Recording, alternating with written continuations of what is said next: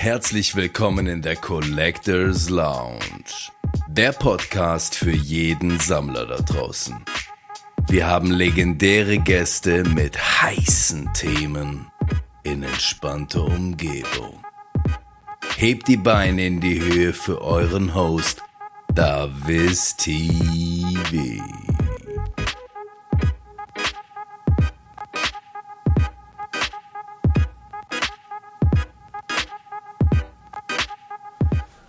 So Leute, herzlich willkommen in der Collectors Lounge zur nächsten Episode vom Collectors Lounge Podcast.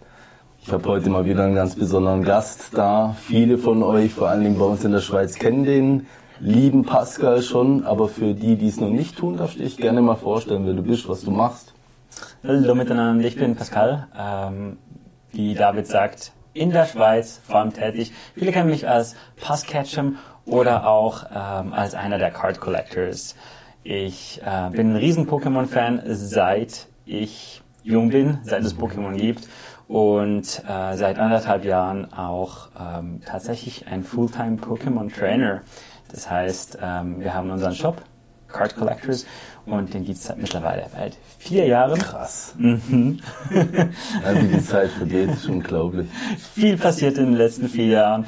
Äh, habe das zuerst äh, neben dem Job gemacht äh, mit, mein, mit den ersten zwei anderen Card Collectors, Sarah und Sandro. Und unsere Crew ist immer weiter gewachsen. Die Freude am Hobby und an den Karten auch. Und irgendwann habe ich mir gesagt, ich muss jetzt einen Sprung machen und ich, ich habe ich hab nur an Pokémon gedacht und da habe ich den ganzen Tag, egal was ich gemacht habe, und da habe ich mir irgendwann gesagt, jetzt musst du, jetzt musst du, jetzt musst du Stühle mit Beinen machen, jetzt musst du Nägel mit Köpfen bauen, äh, jetzt wirst du Fulltime Pokémon Trainer und das bin ich jetzt und äh, freue mich immer über Pokémon zu reden, vor allem mit dir. Sehr cool. Wer gehört denn jetzt alles so zum Card Collectors Team? Einfach für die, die es jetzt noch nicht so wissen will.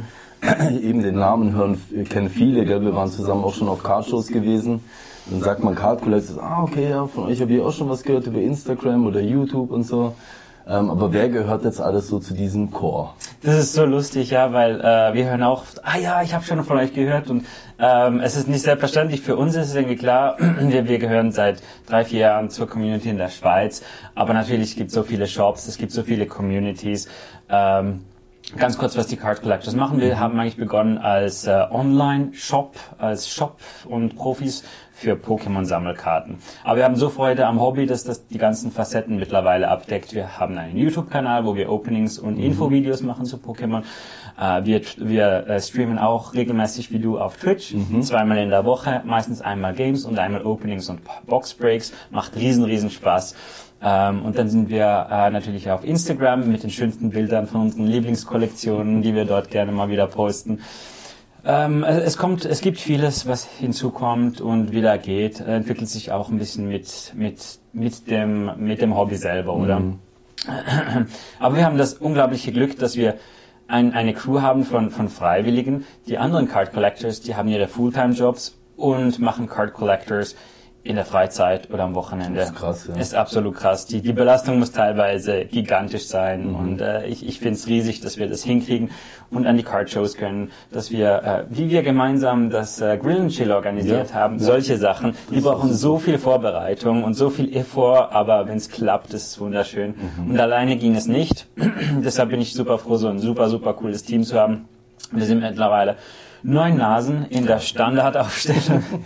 Gestartet hat's mit uns drei, mit Sarah, Sandro und mir, mhm. ähm, weil wir uns einfach gedacht haben, hey, wir sind so Pokémon-Fans, wir müssen was machen. Das erste, was wir eigentlich gemacht haben, war ein YouTube-Video, eigentlich ein Opening. Wir wollten sein wie die Großen, wie die wie die YouTube-Opener, die, die einfach in ihrer Freizeit Pokémon-Produkte rippen können. Und das war damals etwas, etwas Neues, etwas, etwas Aufregendes. Mhm. Und ähm, so sind wir eigentlich dann zum Shop gekommen, weil wir ja Stuff brauchten, um zu breaken. Da haben wir uns überlegt, was wenn wir einfach ein paar von diesen Sachen kaufen und den Rest, den wir nicht brauchen, verkaufen wir wieder über einen mhm. Shop. Mhm. Das ist eigentlich die Idee entstanden. Der Shop war eigentlich zweitrangig. Ähm, relativ bald zu uns gestoßen ist dann äh, sozusagen die, die zweite Garde mit, ähm, mit Claudio Selina, Dario und Checo. Mhm. Und ähm, dort haben wir, wir nehmen, also wir überlegen uns halt immer, wer kann uns helfen, Card Collectors weiter auszubauen. wem können wir Tasks geben, wer kann etwas besonders gut. Mhm. Und, und Sandro war zum Beispiel extrem gut im Streamen, darum hat er den Lead über das Stream übernommen, hat das aufgebaut. Dann haben wir Checo reingeholt, der, der wahnsinnig gut technisch bewandert ist, der uns hilft mit A, Webshop-Betreuung und äh, B, was sonst so anfällt digital. Und wir hatten speziell auch äh, in, in einer Zeit, in der wir noch für die Community-Karten eingesendet hatten zu PSA und CGC, haben Selina und Dario das ganze, die ganze Abwicklung gemacht. mag ich mich noch erinnern. Genau. Und dann äh, hatten wir noch das riesige Glück, dass wir mit äh, zuletzt mit Eva und Sandro, Sandro, der als Regolas bekannt ist, und Eva, ähm, Eva, Eva ST auch im Chat, kennen wir alle, ähm, die sind jetzt jüngst zu uns gestoßen und haben nochmal so richtig Drive reingebracht. Sie sind halt wahnsinnig gut, wenn es darum geht, bei Events mitzuhelfen, aufzustellen. Sandro ist ein absolutes äh, ähm, Organisationstalent und hat so viele Ideen. Ähm, mit, mit seiner Initiative haben wir auch ein bisschen unseren äh, Shop, respektive unseren Showroom jetzt umgebaut. Weniger Lager, um Sachen zu versenden. Ich versende immer noch Sachen von, von dort, von unserem Showroom in Störfer, als Lager. Aber neues, sage ich mehr Showroom. Wir haben jetzt massiv mehr Platz, um Leute zum Empfangen am Wochenende. Ja. Genau, haben da deshalb auch ein zweites Lager gemietet, damit die Kartons, die Kisten, die alle noch gesehen hatten am Anfang, dass die jetzt ein bisschen außerhalb sind und wir wirklich mehr Platz haben, um zu rippen, um zu tauschen bei uns. Cool. Darauf wollte ich eben ein bisschen so drauf eingehen. Eben war, also wie kann man sich das jetzt bei euch vorstellen? Ist ein eben recht kleiner Raum gewesen. Ich war jetzt noch nicht dort, seitdem es umgebaut ist, aber ihr habt jetzt am 21. Januar nochmal die Möglichkeit, dass man auf jeden Fall nochmal reinkommt und so ein bisschen Tag der offenen Tür sozusagen bei euch genießt. Also was war da so außer Sandro der Input, dass man das gemacht hat und wie sieht's da jetzt aktuell aus? Ähm, die, der, der Ursprung ist eigentlich, wir hatten das, let, das, das letzte Jahr das Riesenglück, dass wir ein, eine große Venue mieten können konnten als Pop-Up-Store. Äh, wir hatten da von einem Bekannten ein, Angebot erhalten, während einer Umbauphase eines anderen Shops ein- einen riesigen Shop mit mehreren Räumen mieten zu können für, für drei Monate. Und du warst ja auch dabei, viele, viele Das war ein Traum.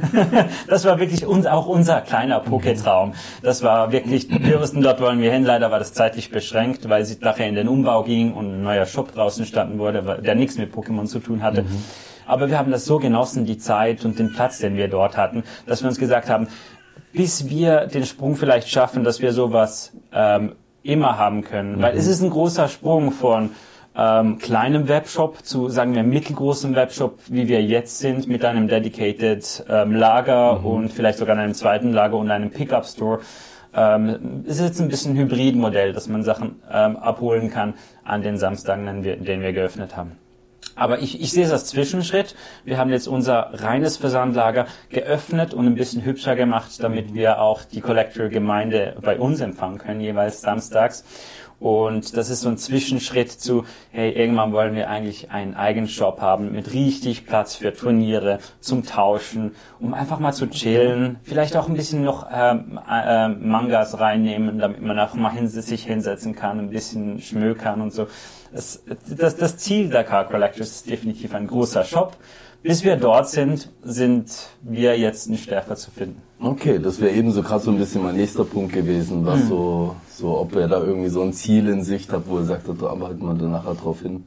Absolut, absolut, weil begonnen hat ja vor allem bei Pokémon bei uns, aber eigentlich, warum wir so auf Pokémon stehen, ist wahrscheinlich, weil wir alle riesen Japan-Fans sind. Ähm, die ganze Crew. Und, und wir wissen auch von dir und von anderen aus der Community, Japan ist super cool und bietet halt so viel. Neben Pokémon bietet es noch Anime, es bietet andere TCGs, es bietet äh, so viel an, an Comic und, und Otaku-Kultur und natürlich auch das Essen. Und ich glaube, die große Vision für Card Collectors wäre, einen Shop zu haben, so ein bisschen ein kleines Akihabara eingestampft. Ja, Ich, ich sehe die Wände vor mir. Weißt du, schon alleine, wenn ich das sehe auf diesen YouTube-Videos oder auf den Reels auf Instagram oder so, wenn du so diese kleinen, düsteren Japan-Shop reingehst und du siehst so diese Wände voll mit den Karten, die du Ja. nie erreichen wirst, so, das ist für mich so ein absoluter Traum. Wenn ihr so, wenn, wenn man sowas zustande kriegen würde, also Leute, supportet unsere lieben Card Collectors, so gut es geht, dass wir irgendwann diesen Schritt hinbekommen, weil es schlussendlich für für jeden so ein bisschen so eine Oase halt sein kann. Gell, das haben wir beim Pop-Up Store gesehen. Also die Bude war immer voll. Das war wirklich abartig gewesen, wie viele Leute es dorthin Ja. gezogen hat. So ein Mecker fast schon irgendwie so vor der Pokémon-Community. Und äh, sowas irgendwie dauerhaft zu haben, wo man wirklich so ein bisschen spielen kann, äh, chillen kann, sich austauschen kann einfach. Tipps holen auch zu Ja. TCG.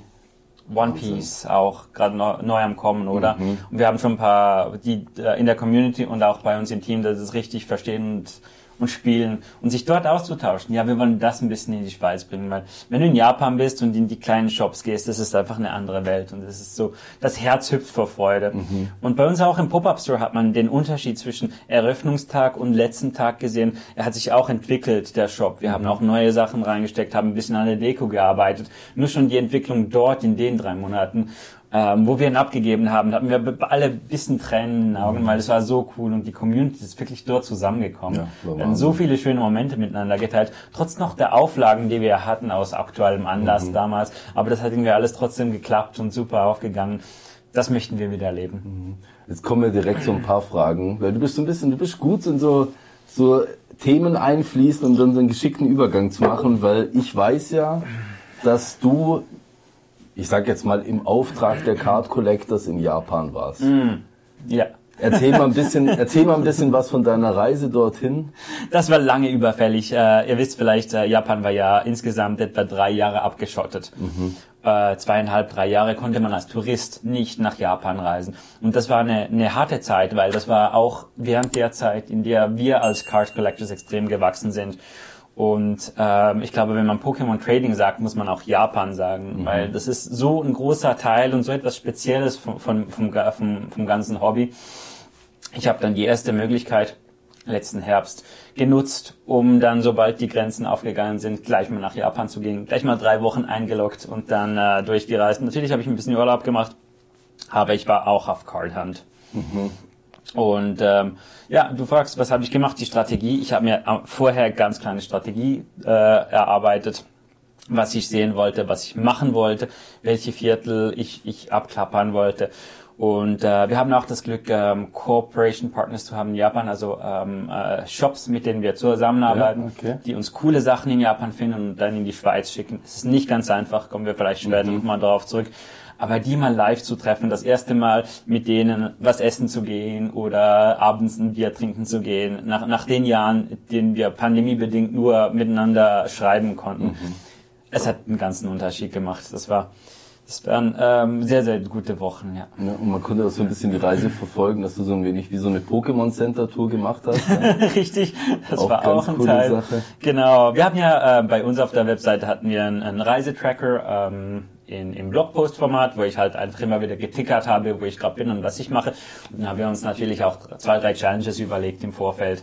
Wenn Pascal in Japan ist, was kann er alles erreichen? Und äh, eine der Challenges war insgesamt im, im, in der Area rund um Tokio neun Pokémon Center abzuklappern. Krass, wie viele gibt's denn dort? Ich glaube, Japan, über ganz Japan der Strecke gibt's vier, zehn, aber so im, im Einzugsgebiet um Tokio sind die meisten. Okay. Und deshalb, ich, ich wollte nicht ganz bis, bis in den Süden reisen, dafür, dafür hat die Zeit nicht gereicht, aber so um Tokio, Kyoto, Osaka rum. Jede größere Stadt außerhalb von Tokio hat vielleicht eins bis zwei Center und die wollte ich besuchen. Das war für mich so, okay, ein Pokémon Center ist ja schon super cool zu besuchen, aber was, wenn man neun besuchen könnte innerhalb drei Wochen? Das war die Challenge.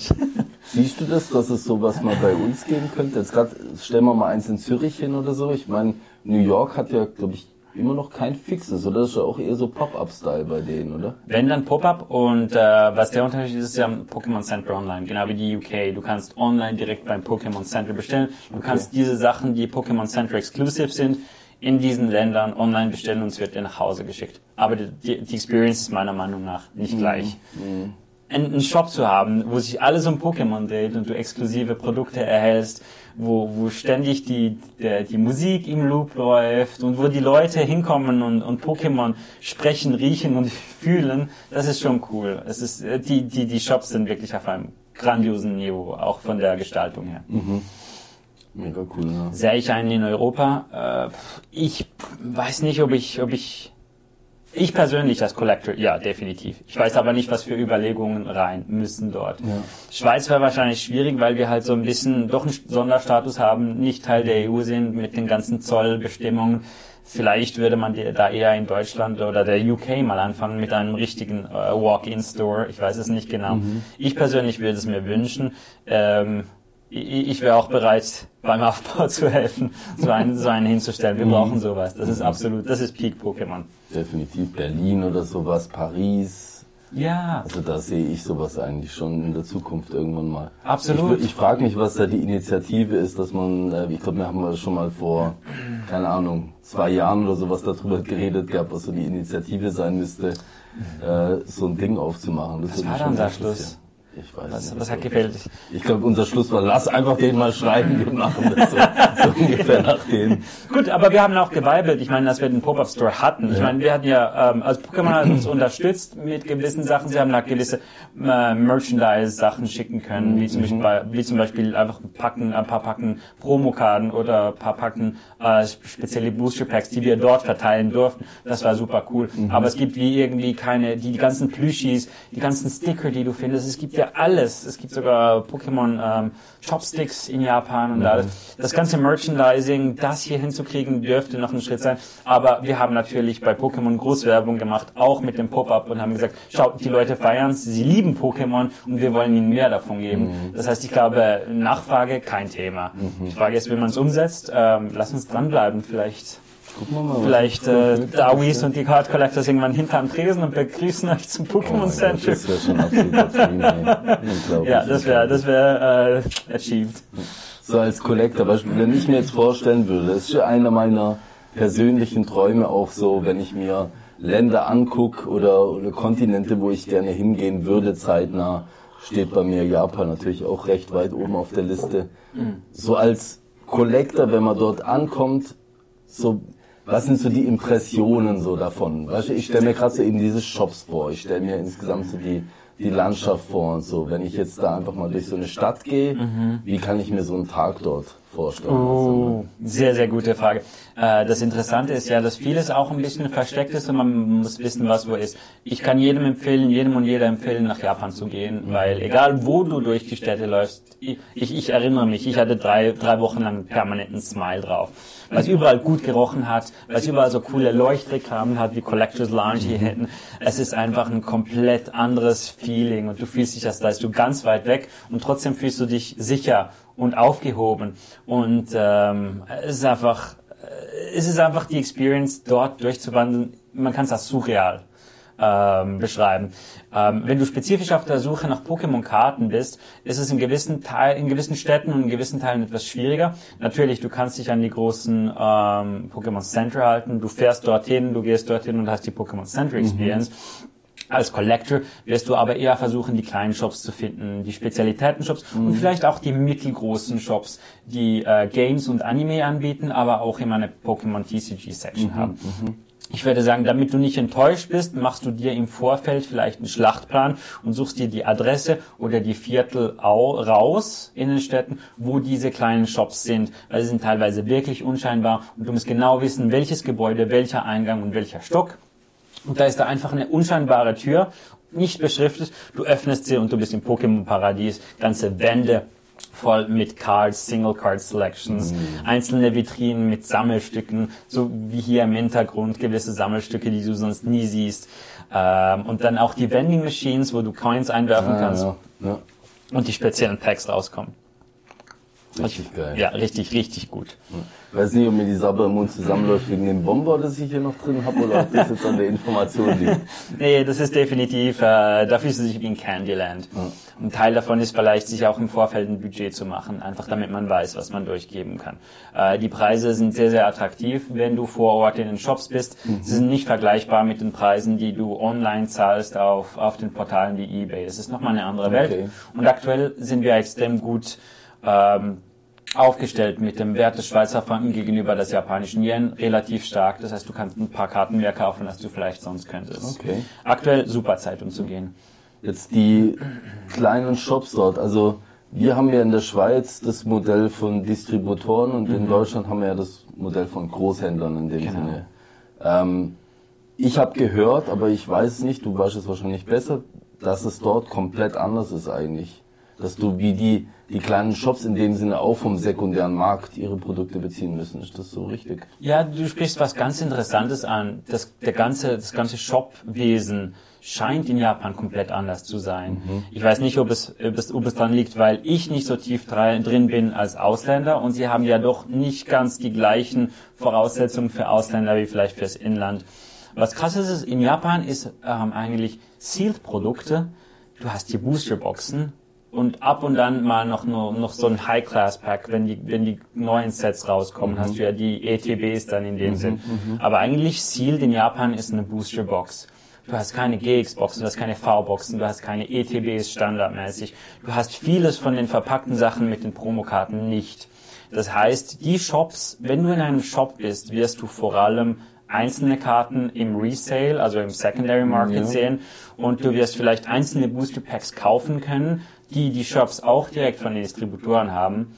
Aber die Situation in Japan ist gerade ziemlich desillusionierend, wenn du sagst, ich, ich gehe dorthin und kaufe ganz viel Sealed Product, weil der Markt ist ausgetrocknet. Mhm. Sobald ein paar neue Booster Boxen frisch von der Fabrik den Weg zu den Händlern finden, sind sie entweder schon versprochen oder ausverkauft oder ähm, aktuell wird ja über ein äh, Lotteriesystem vergeben, wer eine Boosterbox kaufen will. Darum sind die, die, die Seal-Produkte sind immer super, super knapp und meistens äh, nicht direkt von den Händlern zu kriegen, weil sie überall ausverkauft sind. Okay. Es gibt einen Secondary-Markt, wo du sagen kannst, hey, es gibt auch Sammler, die so kleine Kästchen aus Plastik mieten mit einem durchsichtigen Fenster und dann ihre Collectibles dort zum Verkauf anbieten. Da kannst du dir eine Boosterbox kaufen von aktuellen Set, kosten aber vielleicht das zwei- oder dreifache vom Retailpreis. Okay. Mhm. Ja. Wie stellt man sich denn so, also ganz ehrlich, ich weiß jetzt nicht, wie ist so ein Retailpreis von so einer Box in Japan?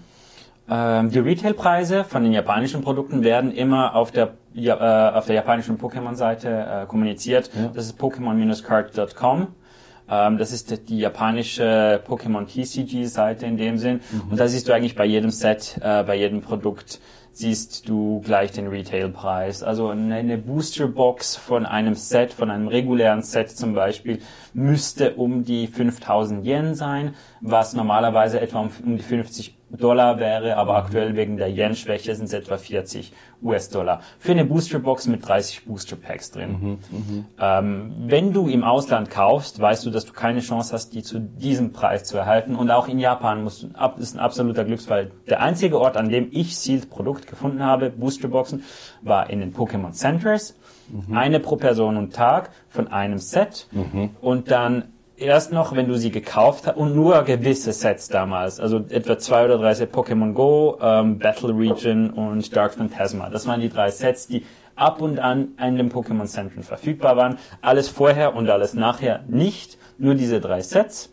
Und wenn du eine Boosterbox gekauft hast, haben sie dir den Plastik aufgeschnitten und entfernt, damit du sie nicht zielt wieder verkaufen kannst. Okay. So stark achten die auf, darauf, dass du für dich selber für den Privatgebrauch kaufst. Krass. Und dann kriegst du es für den Preis von etwa, und da, darum konnten wir auch noch Openings machen, nachdem ich aus Japan zurückgekommen bin, relativ günstig mit Sachen, die ich in Pokémon Center kaufen konnte.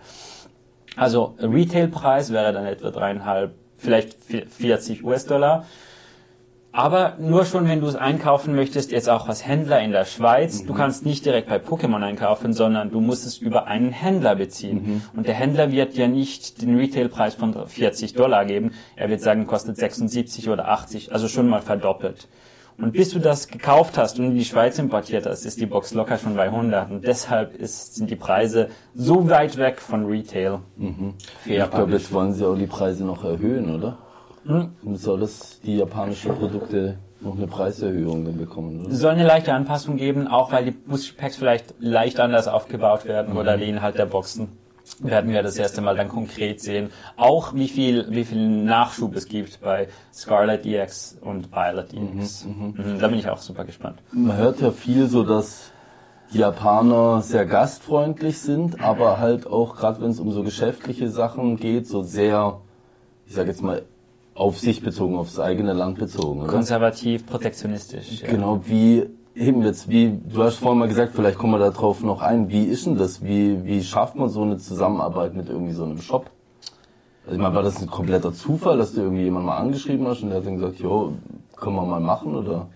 Ähm, das sind das, das ist ein bisschen die Chemie, die stimmen muss und auch die Möglichkeit, die man hat und dann auch äh, zu zeigen, was man macht und was jemand anderes macht. Wenn mhm. du mit einem Shop sprichst und du sagst, schau, ich habe einen Pokémon Store in der Schweiz und wir haben hauptsächlich englische, deutsche Produkte, wir haben diese ETBs, wir haben diese Ultra Premium Collections, wir lieben, wir lieben Pokémon, dann hat vielleicht ein, ein Shop auch das Gefühl, hey, die machen dasselbe wie wir, einfach woanders, oder? Mhm. Und ich glaube, das Hobby und die gemeinsame Passion, das verbindet dann schon extrem. Das ist der Zement, auf dem das, das, das plus Vertrauen, das schafft dann diese Bande, dass man sagen kann, hey, ähm, komm, wir arbeiten zusammen. Mhm. Aber die können auch, äh, auch unsere Partner können keine Wunder vollbringen. Die kriegen vielleicht von, ähm, die kriegen vielleicht von, von, von Pokémon selber, von gewissen neuen Sets eine gewisse Allokation, ein paar Boxen und ich hätte aber gern eine Menge Boxen davon. Mhm. Da sagen sie, schau, wir haben so viel gekriegt vom Pokémon, so viel kann ich dir zu einem okay-Preis geben, weil ich es direkt vom Pokémon beziehen kann. Und den Rest muss ich auch in Japan einkaufen gehen,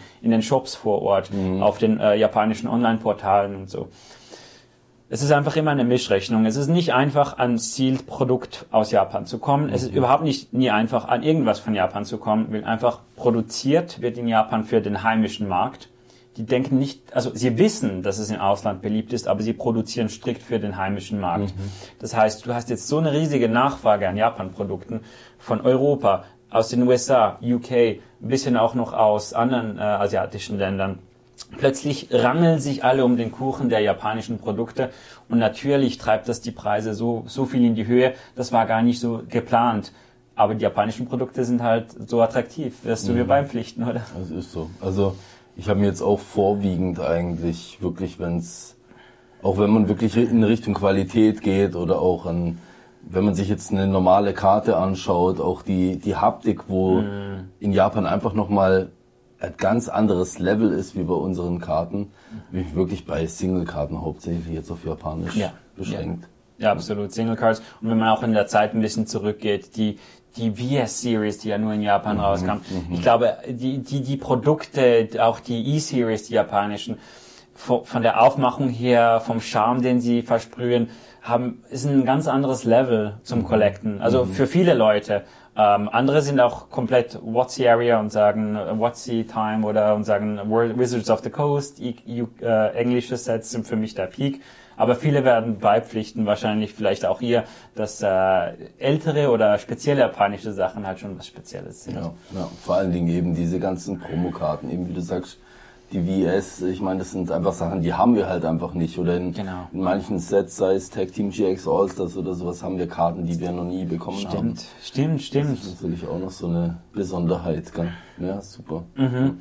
Ja, und da nahtlos rein dann auch die, die japanischen Special-Karten oder ähm, wir, wir sprechen von, von Sachen wie Promokarten zur Eröffnung eines neuen Pokémon Centers, mhm. jeweils mit einem Pikachu, super süß, natürlich nur für dort, Promokarten, die zwischendrin rauskommen oder für spezielle äh, für spezielle Events geschaffen wurden. Mhm. Äh, wir erinnern uns an die Scream-Serie der fünf oh Karten. Gott, hör mir auf, ja. ähm, die wurde ja speziell gemacht, nur für Japan, weil damals im November 2018 im äh, Metropolitan Museum in Japan die Ausstellung vom Schrei war, das Bild von Edward Munch. Mhm. Und, ähm, und als Reminiszenz an das wurde diese Fünfer-Serie der, der Karten ausgegeben. Hat es nie nach Europa geschafft, auch mhm. Japan Exclusive.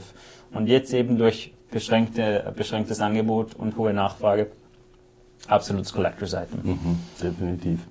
Jetzt bei uns ist ja die letzten, ich sehe so das letzte halbe Jahr sehr, sehr viel auch umgeschwappt, was andere TCGs angeht. Da haben natürlich mhm viele Wind, bekommen. Jetzt aktuell wir One Piece, was mhm. super stark ist. Mhm. Äh, wir hatten ähm, Demon Slayer, solche Geschichten, wo gut angekommen sind. Mhm. Star Wars äh, ja. hat mit Schwarz-Weiß und sowas ihre Sets rausgebracht. Und auch die Top Star Wars nicht zu vergessen. Genau, Aha. Top Star Wars. Ähm, Hast du da auch schon so ein bisschen diese Vibes mitbekommen? Also ist das in Japan auch so, dass die jetzt viel so auch wirklich andere Sets am Collecten sind und am Ausstellen sind in diesen Shops oder ist da primär wirklich Pokémon, wo er einfach am Laufen ist? Das ist eine sehr gute Frage. Japan ist ja an sich schon eine Hobbygesellschaft. Egal welches Hobby du hast, du findest in Japan Gleichgesinnte und du findest mindestens ein paar Shops, die genau diese Nische anbieten. Mhm. Egal ob du Gundam-Modelle zusammenbaust, egal ob du Pokémon oder andere Sammelkarten magst, egal ob du kleine Figürchen sammelst, egal ob du was mit Zeichnungen oder mit Schwertern oder mit Bögen machst oder mhm. das, das, die Hobbys, die Hobbys werden gelebt in Japan. Auch Gaming, die Otaku-Kultur. All die kleinen Shops mit den Nintendo 64 Games aufgereiht oder ähm, einfach wahnsinnig. Ähm, wenn du wenn du irgendein Fan von irgendwas bist, wirst du dort irgendwas finden, was genau dich an dieser Stelle kratzt, was juckt. das ist so krass. Ähm, ich habe ein paar Shops gesehen, die auch ähm, Sportscars hatten zum Beispiel. Okay. Ähm, Fußball war ziemlich groß. Aber ich muss ehrlich sagen, ich habe mich persönlich auch aus Interesse darauf fokussiert, die Pokémon-Shops zu finden. Ja. Und es gibt viele Shops, die hauptsächlich Pokémon haben. 80, 90 Prozent. Und dann hat es vielleicht noch ein paar noch ein paar Wände mit anderen TCGs, die ich nicht alle ganz kenne, ähm, eben, du hast äh, Weiß-Schwarz angesprochen. Das ist ein großes TCG. Yu-Gi-Oh! wird natürlich auch gespielt. Mhm. Magic auch, mhm. äh, ein bisschen im kleineren Sinne. Ich glaube, dort wird es interessant, wenn du ähm, in die Shops gehst, die spezif spezifisch auch Turnier für TCGs machen. In Kyoto habe ich einen coolen Shop gefunden. Ich weiß, Millennium Trading Cards oder so hat er geheißen. Okay. Kann das gerne mal posten sonst. Ähm, aber der hat für Japan eine riesen Spielfläche mit vielen Tischen und dann halt verschiedene Alleys, also verschiedene äh, wirklich kleine Stre also im, im Shop so kleine Alleys, wo du halt ein TCG hattest, so Einzelkarten, wo du dich einkaufen mm. konntest. Mhm. Dort hätte ich gesagt, vielleicht 40% von allem war Pokémon und der Rest sind dann andere TCGs gewesen. Okay. Ja, aber da gibt's ja auch eine Menge. Ich meine, nur schon, nur schon mal durchzulaufen und zu sehen, was gibt's eigentlich noch für andere TCGs, die competitive gespielt werden? Wie sehen die Karten aus? Was sind die Rarities und was sind die Preise? Nur schon das öffnet den Horizont völlig in Japan. Das ist krass. Ja, eben, man sich zum Beispiel jetzt eben, wenn wir bei Schwarz-Weiß sind, ich meine, die stellen ja mittlerweile für jeden Anime ja. schon ein TCG her und irgendwo genau. gibt's wirklich auch den Bedarf danach. Gell? Das mhm. finde ich natürlich das Krasse dass wirklich die Leute da auch so diesen Bedarf daran sehen, an diesen unterschiedlichen TCGs und an den unterschiedlichen ja, Marken, sage ich jetzt einfach mal. Absolut. Und das haben wir ja gesehen bei diesen starken Anime-Brands wie äh, Demon Slayer oder One Piece hast du angesprochen. Mhm. Wenn, wenn du halt ein Fan von der Serie, von den Charakteren bist und plötzlich kommt ein TCG, in dem du all diese Charaktere nochmal sammeln, tauschen kannst und vielleicht sogar mit ihnen spielen in einem Competitive Game. Mhm. Ich glaube, das ist sowas, sowas Cooles und viele Leute haben drauf, lange drauf gewartet, ihre Idole halt auch in Kartenform zu haben. Man sie überall dabei. Teilweise sind es wirklich schöne Artworks. Ich glaube, das geht Hand in Hand und das erkennen die Companies auch und, und bieten dahingehend dann diese TCGs an. Mhm. Finde ich ziemlich cool. Mega. Ja. Was nimmst du noch so ein bisschen mit so aus Japan jetzt für dich? Irgendwelche Inspiration für eben vielleicht auch die Idee am eigenen Shop dann nachher später oder? Oh, ständig, ja, ja. ja. Das, das fängt schon bei der Deko an. Wie ist etwas, wie, wie ist es, wie präsentiert es sich?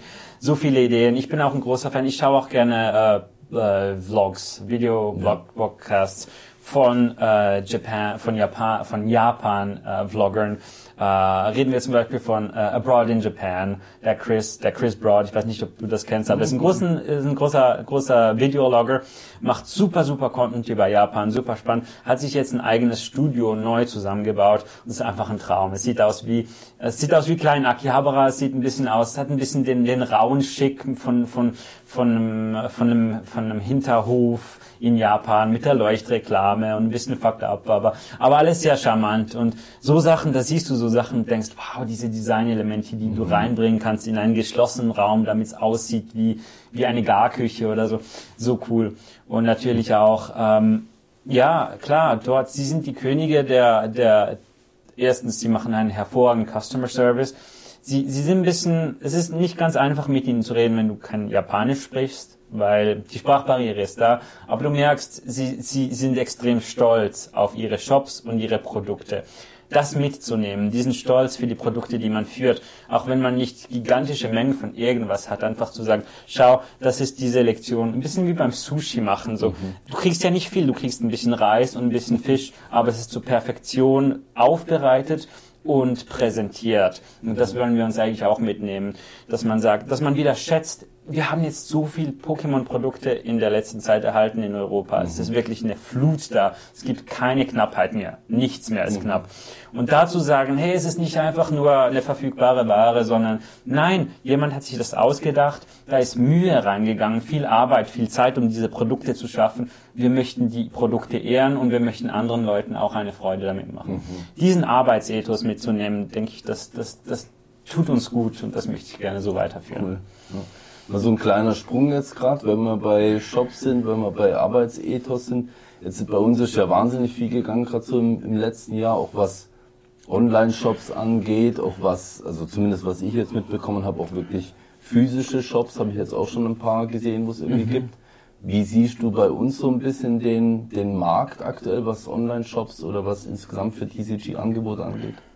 Ähm, ich, ich begrüße, ich begrüße, dass es wieder eine, äh, ein Angebot von Produkten gibt.